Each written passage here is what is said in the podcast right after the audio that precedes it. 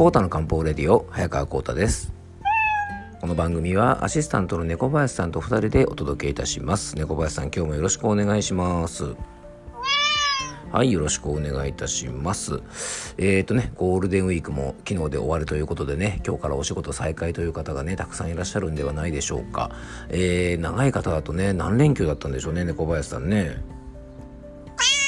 うん、そうですね。やっぱりね、もう9連休とかね、そういった方も結構いらっしゃったのかな。ね、でも、あの、長い休みはね、あの、休みの初日とかね、休みの前の日ぐらいが一番楽しくてね、だんだんだんだんこうね、休みがね、近づいてくるとですね、まあ、あの、なんか地球にね、隕石が降ってくるような感じでね、なんとかその隕石を押し返そうとするんですけども、えー、力及ばずですね、毎年ゴールデンウィーク明けというですね、連休明けというですね、まあ、悲しいタイミングが来るわけなんですが、まあまあね、あの、次のお休み、まあ、次の長い休みは猫、ね、林さん夏休みですかね。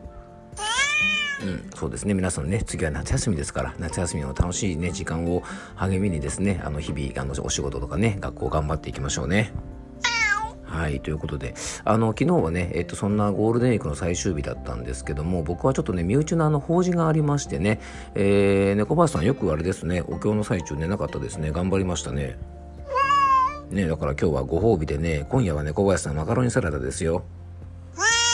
ねあのマカロニサラダ猫林さんもまあ好きなんですかね。あの、まあ、どうでもいいですね。あの昨日はですねそんなわけでねちょっと法事があってですね、まあ、お寺に行ってきたんですけどもちょうどねその法事を行ったねお寺の境内のね本堂の中にですねえっ、ー、とね地獄の絵がね描かれているこうなんていうのかな。あのー、まあ絵が飾ってあったんですね。でね6つの地獄があるなんてよく言ったりしますがあのなんかねあれ見てると猫林さんちょっと恐ろしかったですよね。うん、なんかね釜茹でにされたりとかですね火あぶりにされたりとかですね八つ咲きにされたりとかですねああいうのを見てるとですね本当にあの悪いことはするもんじゃないなってね小林さん改めて思いますよね。まあ、罰があるから悪いことしないってわけじゃないんですがまあまあでもねあの昔の人たちもね、まあ、そういう悪いことするとこういうことになるぞということでねやっぱりある程度のねあの抑止力にはなると思うんでね、まあ、僕らもねどこで神様が見てるか分かりませんからね林さん日頃からあの行いはねちゃんとしときましょうね。うん、なんか地獄の中にはですねなんかお酒とか飲みすぎるとね生かされる地獄とかあるみたいですね小林さんね。僕と猫林さんはね、ちょっと気をつけなきゃいけませんね。はい。えー、ということでね、えー、昨日はそんな一日を過ごしてですね、あのー、まあ、午前中はね、ずっと法事で、えっ、ー、と、お昼ご飯を食べた後ですね、ちょっと買い物して、えー、猫林さんと一緒にマカロニサラダを作って、今夕方でございます。えー、皆さんね、冒頭でもお話ししましたが、まあ、連休が今日で終わるという方ばかりだと思いますのでね、えー、お仕事に学校に頑張ってまいりましょう。えー、それでは今日の本題へ移りましょう。コータの漢方レディオ、今日もよろしくお願いいたします。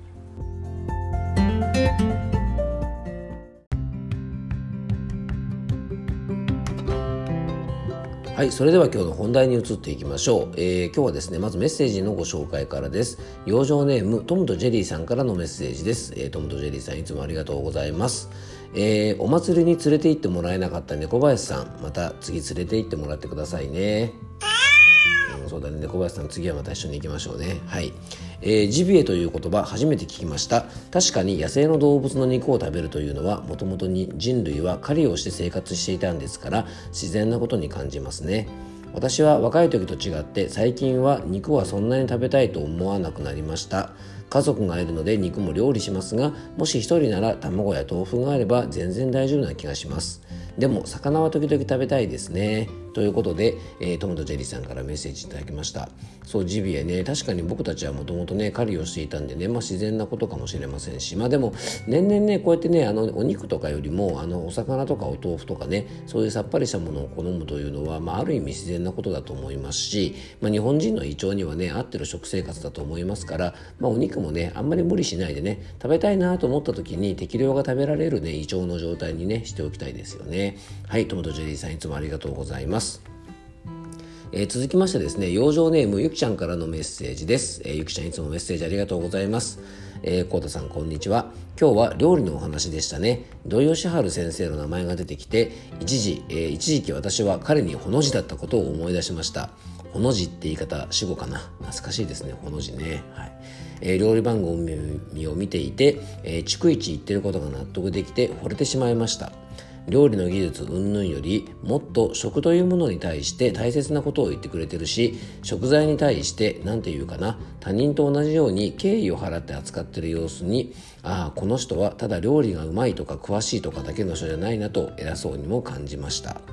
彼に扱われる食材は幸せだよなと思います。えー、食事といえば近所の方がお料理が上手で夕食などに招いてくださったことがあるのですがとにかく何枚もお皿を使うんです。彼女は陶器なども好きなのでいろいろ持っているようです。しかし極力洗い物をしたくないと常日頃思って実践している私からするとえそのお皿もう片付けるの？まだ綺麗じゃん。まだ使えるじゃん。そんなに変えなくてもとそわそわしましたが喉まで出かかって言えませんでした、まあ、彼女の流儀があるんだろうと。でも結局その後洗い物に苦労したんです。だから私もスッと入って手伝いましたがなんかこれ本末転倒じゃないかなという気持ちになりました。彼女が気楽にやってくれないと招かれた方も硬くなってしまいます。気負わず出されたものは気負わず食べられます。私はすごくカジュアルなのが好きなので気楽でいいです。紙皿でビニール袋に入れたおにぎりや安い食パンで雑に作ったサンドイッチ。なんだっていいんだけどもスーパーの惣菜とかちょっと買って外の空気を吸いながら食べるのとか一番気持ちがいいです。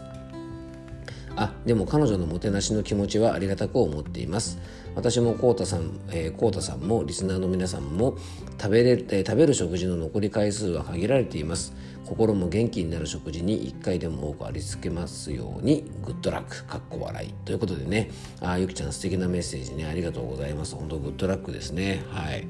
まあ、本当ねあの食べ物に関してはね、まあ、いろんな考え方があると思います。あの僕もねあれ昨日言ったのかな。あのね本当にあの揚げたてのコロッケをですねあの食パンにでも挟んでね軽くソースでもかけてねそこにちょっとキャベツの千切りでも挟んで食べたらですね、まあ、これはもう素敵なごちそうでねあの天気のいい日にですねビールでもプシュッと開けながらねあの天気のいい空を見ながらそんなの食べたりするのもねあのそれで十分かななんていうぐらいあの幸せな瞬間なんですけども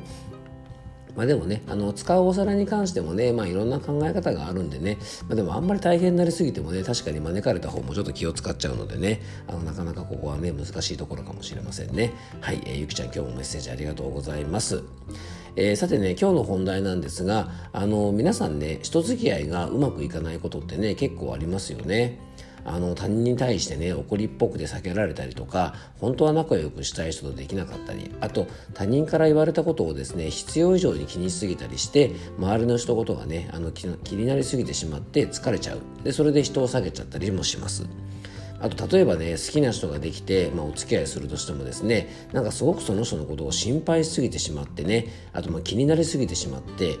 例えばね付きまといのようになったりとか、まあ、変に束縛してしまったりしてねあのうまくいかない。例えば LINE の既読がつかなくてなんかもうね一日中ハラハラヒヤヒヤしたりとかですね何かあったんじゃないかとかですねなんかブロックされたんじゃないかとかですね、まあ、そういったことをねなんかあの必要以上にね考えすぎてしまってなんか疲れちゃったりしてねなんとなく人付き合いがうまくいかない。まあそんな経験をしたことがねある人もねもしかしたら結構多いんじゃないかなと思います。あのまたね自分がそうじゃなくてもそのような方とねお付き合いをしたりしてね、まあ、例えば怒りっぽい人とか気にしすぎてしまう人が周りにいてねそういう人とうまくねいかない経験をしたことがあるなんて人もね結構いるんじゃないかなと思います。あのでも皆さんねそんな怒りっぽいとか気にしやすいとか気を使いすぎちゃうとか人付き合いがうまくいかない原因がね月経トラブルにあったといったらね皆さんどうでしょう？びっくりするでしょうか？あの性格とかね気質でもなくて、えー、月経痛とかね月経不順とか月経前症候群とかですね月経トラブルが原因で人付き合いがうまくいかないということもね実はあるんですよね。で女性の方というのは体のリズムで心の状態も大きく変化します。ま、これはね更年期の時に、まあ、最近ねあのお話ししたばっかなので覚えてる方もいらっしゃるかもしれません。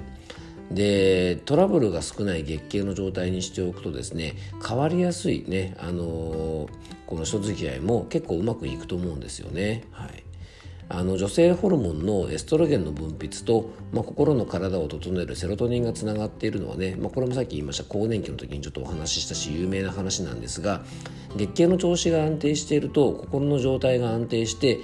あの人付き合いもですね当然ですがうまくいくと思うんです。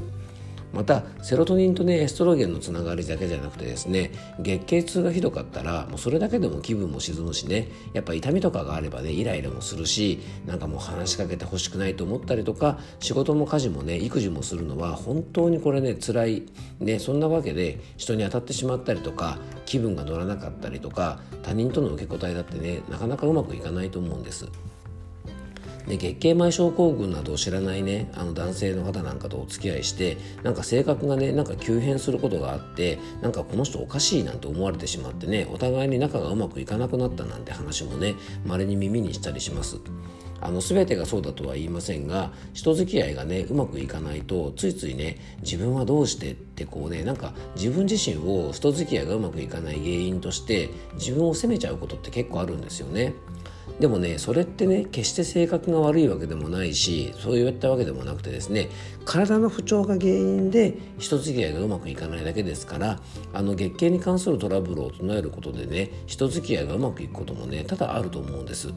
ぜひね皆さん人付き合いがうまくいかない時は自分を責めたりしないでですねまずあのね自分の月経の調子がどうなのかなんていうことをですね見つめてみてあの体調を見てねあの整えてみるといいんじゃないかなと思います。まあ、今日はねあの月経トラブルと人付き合いがつながりがあるってお話だったんですが実はこれ月経トラブルだけではなくてですねあの他の病気とか不調を持っていてもやっぱ人付き合いってねうまくいかなくなる原因となりますからあの性格を変えようとかね気質を変えようとかっていうのはねこれはとてもとてつもなく難しいことなんですが体を元気にするっていうことはですね割と簡単にできますのでね是非皆さん何か人付き合いがうまくいかないなと思った時はですね体の調子を見てみて何か不調がある時はですねそういうところからアプローチしていくといいんじゃないかなと思います。